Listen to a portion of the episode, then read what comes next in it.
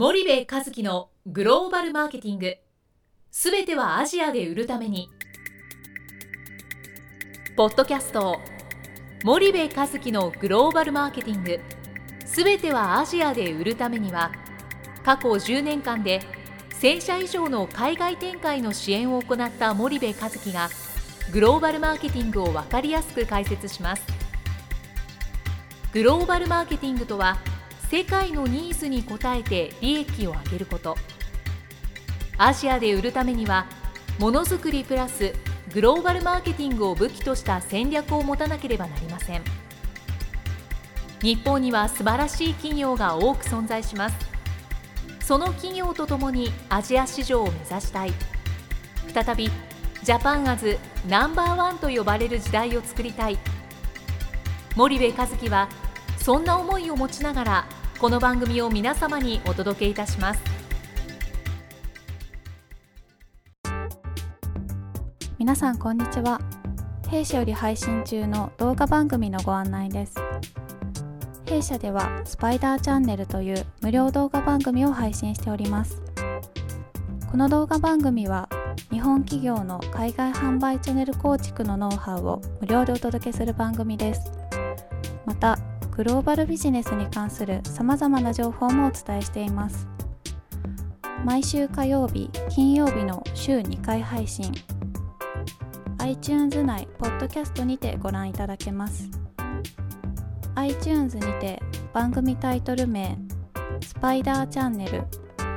大文字で SPYDERCHANNEL と検索ください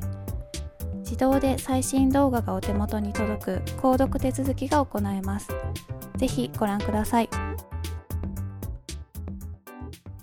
皆さんこんにちは。ナビゲーターの小林真彩です。えー、皆さんこんにちは。森部和樹です。はい。森部さん本日の内容なんですけども、はい。前回に引き続き富士山系ビジネスアイグローバルの流儀の、まあ、対談シリーズの中でうん。マンダム様と今回対談していただいたことについてはい。あのお話しさせていただければなと思うんですけども、はい。まあ、掲載自体はうん。まだなので、はい。ちょっとあの詳しくはまだお話しできないと思うんですけども、はい。ちょっとまあご紹介いただける範囲ではい。ちょっとお話しした内容についてお伺いしていただければと思います。はいわかりました。多分掲載は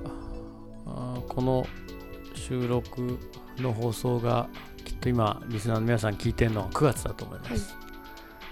なので10月には、はい、えー掲載されてるのかな。あのもちろんあのあれの都合もあるからねあの新聞社の都合もあるんでねちょっとどういうあのタイミングにはなるかわかんないですけどちょっとあの詳しくはまあ新聞を読んでもらうということで、まああの当日の対談の様子はい、あの前回もお話ししましたけど、はい。まあ、取締役専務執行役員海外事業統括の小柴慎一郎さんと、はい。えー対談をさせていただいてでまああのマンダムっていう会社は、まあ、ギャッツビーでも有名ですけど、まあインドネシアで非常に事業成功されてて、うんえーグローバル化に成功している企業の一つなんですよね。はい。でそんな中で、まあ、あの僕の印象、大阪の本社にあのお邪魔をして対談をさせてもらったんですけど、まあ、ファーストインプレッション、前回のこのあの番組でもお話ししましたけど、はい。やっぱりそのマンダムっていう会社のね、小柴さんのそのなんかあの情熱的でポジティブで人当たりが良くてっていう、これって僕、他のあのマンダムのあの元役員の方とかともお会いしたことあるんだけど、なはい。何人かマンダムの方お会いしてるんだけど、みんなそういう感じなんですよ。できっと多分トップがそうだから、あの役員もそうでで、その下もそうみたいなところの、その社風の素晴らしさに僕はまず、その目がいったというか、はい。その海外事業云々とかじゃなくてね、うんうん。で海外事業ってネガティブな人は絶対できないからあのだって大変なことばっかりだからね、はい。い、ちいちネガティブネガティブになってたら無理なんでポジティブな人じゃないと難しいっていう意味でね、はい。非常にそのポジティブなあの社風だなっていうのを感じたっていうのが1個で、であとそのこれもね何人の、ね、方から聞いたんですけどその昔のマンダムさんって20代ぐらいでね、海外にいきなり入社していきなり2、3年で海外に一人で行かされて、会社作ってきてみたいな、なんかそういうことが結構頻繁にあったらしくて、でこの取締役の小柴さんもまさにそうだったとおっしゃっててそれが香港っつってたかな、はい、なんかだったっていう。であの海外進出早いんですよ。あのすごく前からやってて、この規模の会社で1980年代とかだったっけね、えっと、一番前、78年、あごめんなさい、1900、えー、そう、えっと、6、7、80年代ぐらいには海外出てるんですよね。はい。60年代にインドネシアにも出てるんで、すごい早いんですよ、うん、この規模の消費財メーカーで69年にインドネシアに出るって今まさにブームなわけじゃない、まあ、当時生産拠点だったとかなんとか拠点だったにしてもね原材料の輸入あのあの輸入拠点とかさ、はい、えー、現地生産拠点としたって69年ってかなり早いんでね、うん、うん、だからそういう意味ではねすごくやっぱり早い。であの創業家がいる会社っていうのはやっぱりねいい意味でそのリーダーシップがすごく発揮されていて海外展開ってねやっぱりそのサラリーマン会社じゃ難しいんですよね、うん、あのいい意味でワンマン経営というかオーナー社長オーナー一族の会社じゃないと、はい、グローバル化ってできなくて即決即断求められる中でね、うん。なんか本社に帰ってちょっと検討してみますとかそういうあのスピード感じゃないんでもうどうやって貼っていくかっていう中でねなかなかあの難しくてあの面白いのがユニチャームってあの会社あるでしょ？あれも一族系でしょ？やっぱ早いんだよね。成功してるし。だからそういうその一族じゃなくても圧倒的な権力者が圧倒的なリーダーシップで推し進めないとそんなのなんか海外の市場って逆流の川に飛び込んで進んでいくみたいな話だからあの相当なその信念とパワーとあの損してでもやれっていう覚悟がないと前に進まないじゃないですか。だからあのそういう意味ではねあのそういう会社なんですよね、マンダムさんっていうのは、はい、なんかそんな風なあの感じをすごく受けたというのが、あの一つかな。であとその今はなんかちょっとマインドセット的な話をしましたけどそんな中でやっぱり社員の、そのその早いって強いんですよ海外ってね。先駆者メリットがやっぱりあるからノウハウが溜まっていくし、で、ちょっと失敗したからもうやめて帰ってこいとかないので、やりきれるっていう意味で。で、当時、そのチャンネルの重要性にいち早く気づいて、えっと、マンダムはまあチャンネルに注力をしていったっていうことは非常に、えー、彼らが先行したインドネシアでも成功した要因の一つだしパートナーが良かったっていうのも一つそうだったんですよねでパートナーってパートナーを選ぶ目いわゆる選定をする目がすごく重要で、この目利きが良かったっていうのは一つだと思うんですよ、インドネシアね。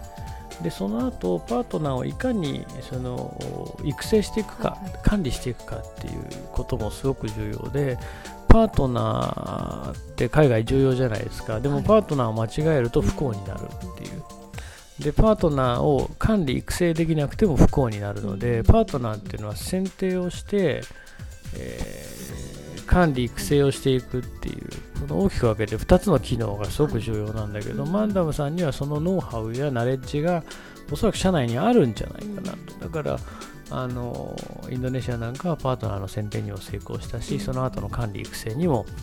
あのうまくいったっていうね、でじゃあその選定や管理育成誰がやるのって人がやるわけじゃないですか。20代で海外にボーンって掘り出されるようなねえー、そういう人たちがたくさんいる会社ですよ。そしたら、その、なんか、なんとなく他の日系企業も選んでるからここがいいとかね、あなんとなくこの人日本好きだからここがいいみたいな選定方法をしないので、あのおそらくしっかりとした選定基準に基づいて選定をして、しっかりとした管理育成基準に基づいて管理育成をしてるんじゃないかなと、僕は想定をしているので、なかなかまあ、あの素晴らしい会社だなという印象をお得ましたと、うんうんうん。うん。今ねインドネシアとかでシェア5割だよね。確かね5割超えてんだよね、はい、超えてます。うん、なんで、そう、すごくね、あの知らない方はそうなんだけど、で、あの、2027年に100周年迎えるんですよ。で、その時には、まあ今、海外比率が41%全、全海外でね、うんうん。なんだけど、65まで向上させますよ。って言ってるんでね、非常に、あの、なんだろう、期待のできるいい会社だったなっていう印象がね、はい。あって、あのそういい対談をさせてもらって、はい。まあ、原稿できたらねまた小柴さんにちょっと見てもらってねね。なんかいろい。ろ改めてお話聞きたいななんて思ってるんですけど、僕も非常に楽しい対談うん。ですごくいい経験をさせてもらって、なんかマンダももともと好きで僕も中学校ぐらいかな。ないつぐらいだろうあれ木村拓哉大学とかな。キムタクが使ってるの見て、えーなんか使いたくなるじゃない？なりますね。そういう年頃ってね。で使ってでコンビニに売ってるでしょ、だからなんかすごく馴染みのあるメーカーであったのは確かなんですけど、まあやっぱりああいう小柴さんみたいなお人柄の人と会ってね、あのますます社長とか会長ってどんな人なんだろうってうん会ってみたくなったし、逆にその自分の会社もね僕の一つの言動で会社のイメージ決まっちゃうなと思って。本当に怒るのやめようと思っていつもニコニコしてようと思ったしね改めて思ったしあのみんなにもうちの社員にも気をつけろとお前らの言動がうちの会社の品位を決めるっつってあの帰りの新幹線で小林さんにそんなこと言ってたでしょ？だからそんな風にも思ったし、ますますマンダムの、ね、ファンになったっていうね、非常にいい会社だった、はい。うんなんでぜひあの連載をね、はいあのリスナーの皆さんも楽しみにはい。してもらえればと思いますはい。ありがとうございます。はいではお時間もやってまいりますので、本日はここまでにいたします。はいリスナーの皆さん、ありがとうございました。はい、ありがとうございました本日のポッドキャストはいかがでしたか？番組では森部和樹への質問をお待ちしておりますご質問は podcast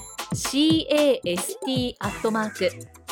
spydergrp.com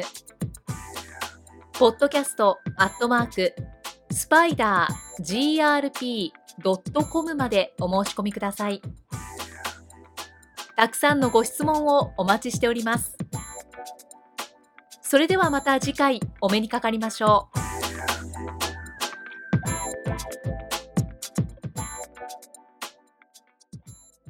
森部和樹のグローバルマーケティング。この番組はスパイダーグループの提供によりお送りしました。